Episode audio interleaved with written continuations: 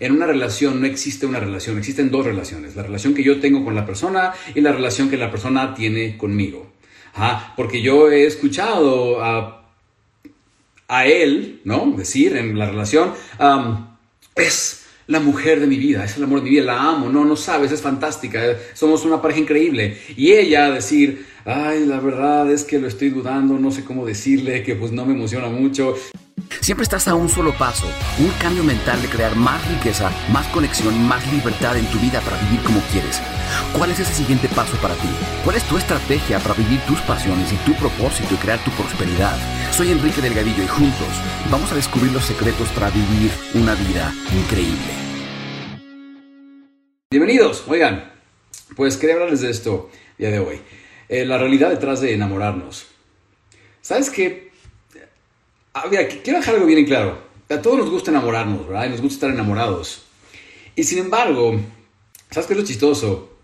Que eh, nos gusta enamorarnos y estar enamorados cuando es correspondido, ¿verdad? Porque digo, uno puede estar enamorado y no ser correspondido. Eso ya no nos gusta.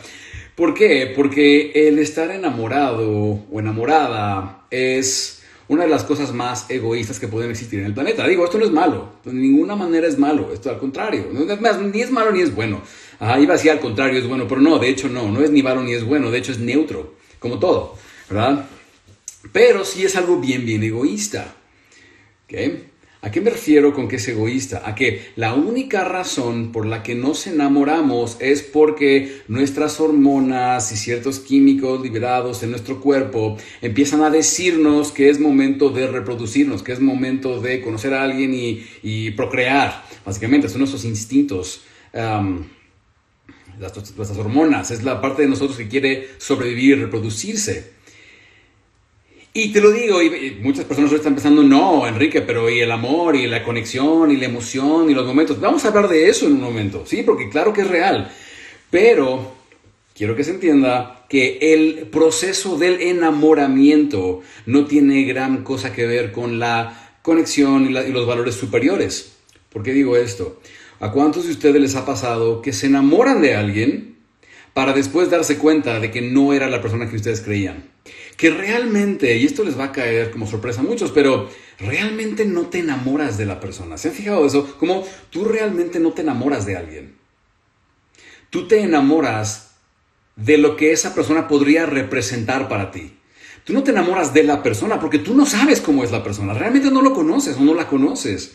Te enamoras del potencial de alguien. Te enamoras del significado, de lo que significa para ti, de lo que podría ser. Idealizamos a las personas, lo cual no es que esté mal, simplemente es una función de nuestro ego, es una función del ser humano cuando aspira a tener cosas y quiere que las cosas sean de cierta, cierta manera, entonces sale a buscarlo. Y en esa búsqueda empezamos a encontrar cosas que pueden representar o significar aquello que va a llenar los vacíos emocionales que tenemos o que nos va a ayudar a conseguir las aspiraciones que tenemos. Y eso típicamente tiene que ver con ideales. Y el problema con idealizar es que siempre que idealices te vas a decepcionar. ¿Por qué? Porque el mundo nunca se va a comportar tal y como tú quieres. Y empezamos a proyectar todas nuestras inseguridades y aspiraciones sobre las demás personas. Conocemos a alguien y empezamos a pensar, tal vez sea el indicado, tal vez sea la indicada. Empezamos a eh, imaginarnos un cuento en nuestra cabeza en donde es el, eh, príncipe azul o, o, la princesa o lo que sea. Y empiezas hasta a imaginarte, ¿cuántos les ha pasado? Que empiezan a conocer a alguien y están muy enamorados, muy emocionados, apenas lo conocen y ya empiezan a preguntarse si será el indicado o la indicada. ¿Cuántos de ustedes les ha sucedido? Y entonces nos damos cuenta de cuando nos enamoramos, nadie realmente se enamora de una persona. Te enamoras de la manera en que lo estás idealizando, te enamoras de lo que tú crees que representa para ti. Pero eso bien fácil se puede venir abajo. Cuando conocemos bien a la persona nos damos cuenta que no es, etcétera, etcétera. Entonces, esto no está mal. Y esto tampoco no está bien, es, neutro, simplemente así es como funcionamos. Todo ser humano está buscando evitar lo que no quiere y conseguir lo que sí quiere. Y muchas veces esas personas representan para nuestra vida eh, esa expectativa, el conseguir lo que yo quería, el vivir mi fantasía de cuento de hadas y lo que sea, y nos preguntamos, ¿será esta la persona con quien por fin voy a poder vivir ese cuento de hadas? ¿Será esta persona? Porque tenemos vacíos emocionales y porque tenemos aspiraciones, tenemos miedos del ego y tenemos, claro, valores del espíritu, ¿verdad? Queremos contribuir y compartir y y una vez más, esto no es que esté bien o mal, solo que mientras más podamos empezar a entender que eso es un acto egoísta, más bien que es un proceso egoísta, tiene que ver conmigo, no tiene nada que ver con quiénes son ellos, y que nadie me debe nada, y que simplemente yo ando navegando por este mundo generando estas idealizaciones. Entonces, más rápidamente podemos aprender a desarrollar la independencia emocional y, aquí está la clave, desarrollar el verdadero amor. El verdadero amor, ¿qué es? El verdadero amor es el que acepta, el que no pone condiciones, el amor incondicional, ¿verdad?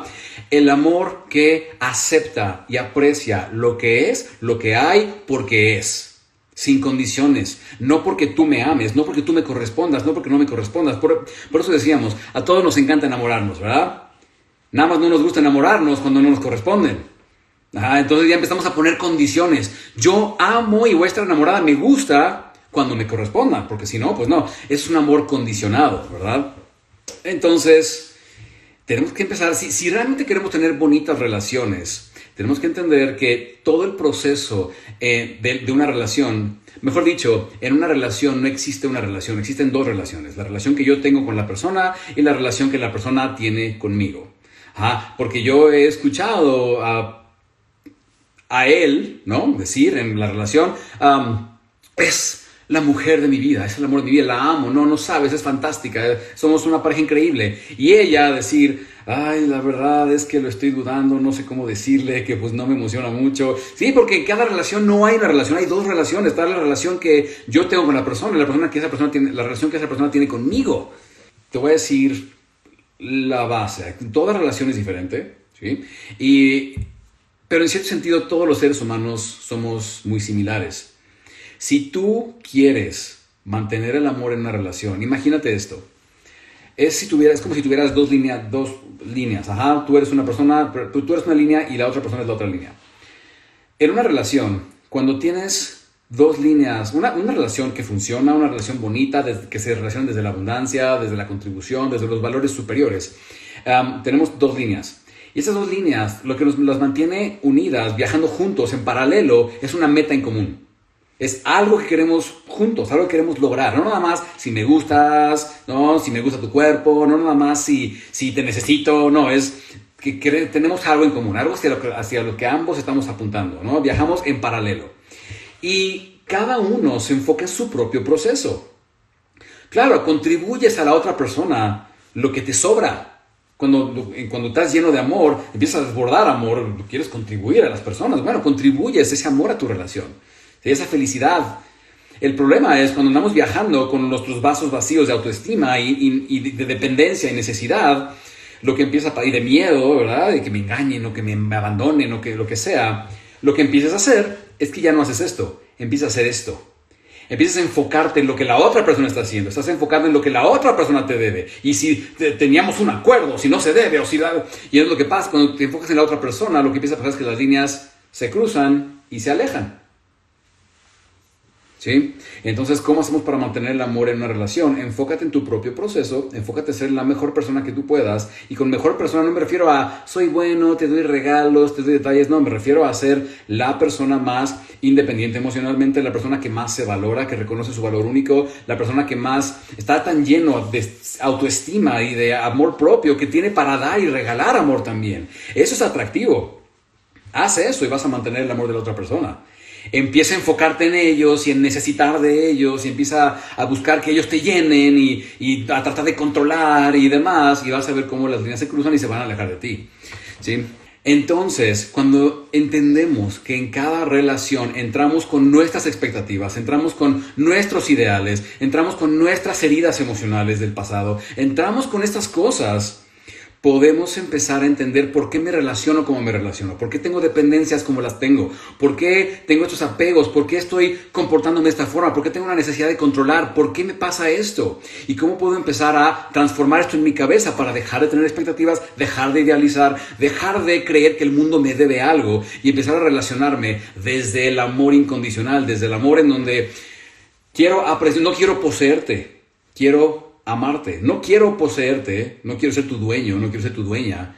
Quiero simplemente apreciarte el tiempo que la vida me dé contigo. No quiero forzarlo para que te comprometas. No quiero forzarlo para que dures conmigo hasta la que muerte, la muerte nos separe. Nuevamente, no quiero poseerte. No quiero que seas mío. No quiero que seas mía. Es una frase muy romántica, ¿verdad? Te necesito. Vas a ser mía. Eres mío. Y suena muy romántico, pero eso solo muestra necesidad alguna vez escuché esta analogía en donde si amas, es como cuando tú aprecias una flor. y esa flor, pues la, la, puedes apreciar y ver lo bonita que es y admirarla, pero sin intentar poseerla, sin intentar arrancarla y llevármela a mi casa. Porque eso no es amor, eso es necesidad, eso es dependencia, eso es, a mí no me importa tu vida, a mí no me importa lo que tú quieres, yo solo me importo yo y lo que yo quiero. Así que voy a cortar esta flor y me voy a, a mi casa donde va, adornar mi cuarto. Y en el proceso, ¿qué haces? Matas a la flor. ¿Verdad? En cambio, eh, el amor se ve como, ah, puedo apreciar la flor. No necesito llevármela a mi casa. Y el tiempo que la vida me dé en este momento para estar con la flor es fantástico.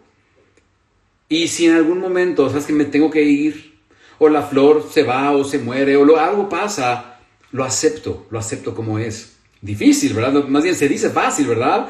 Sí, por eso tenemos que aprender a trabajar en nosotros, a trabajar en nosotros, en nuestras emociones, en nuestros pensamientos, en eh, tomar control de nosotros mismos, porque si no, esas, esas idealizaciones pueden descarrilarse bien fácil y llevarnos por el camino de las expectativas, del tratar de controlar, de reclamar, de exigir, etc. Yo no le puedo exigir a la flor que sea mía, porque no, no lo es, ¿verdad? No le puedo exigir a la flor que me dé más momentos felices porque no es su responsabilidad. Y cuando eh, podemos desprendernos del ideal y podemos apreciar y amar a la persona como es por lo que es, entonces de ahí viene el verdadero amor. Requiere de un proceso de introspección, de descubrimiento, de bloqueos, de sanación interior. Ve a arquitecturamental.com. Ahí tenemos una clase que de hecho está a punto de empezar, un streaming ahí que te va a servir mucho con eso. Tenemos un ejercicio fantástico para empezar a hacer eso. Me está costando mucho trabajo toda esta cuestión de cómo supero estas cosas, cómo desprendo de estas cosas, cómo resuelvo estas necesidades, sus vacíos emocionales. Vayan a eh, arquitecturamental.com y regístrense, es gratis y va a empezar muy, muy pronto. Entonces, gracias por estar aquí, gracias, por os haya servido muchísimo todo lo que hemos eh, comentado el día de hoy. Gracias y nos vemos en la próxima. Que todos tengan un increíble día lleno de mucho, mucho amor y mucho, mucho éxito. Bye bye.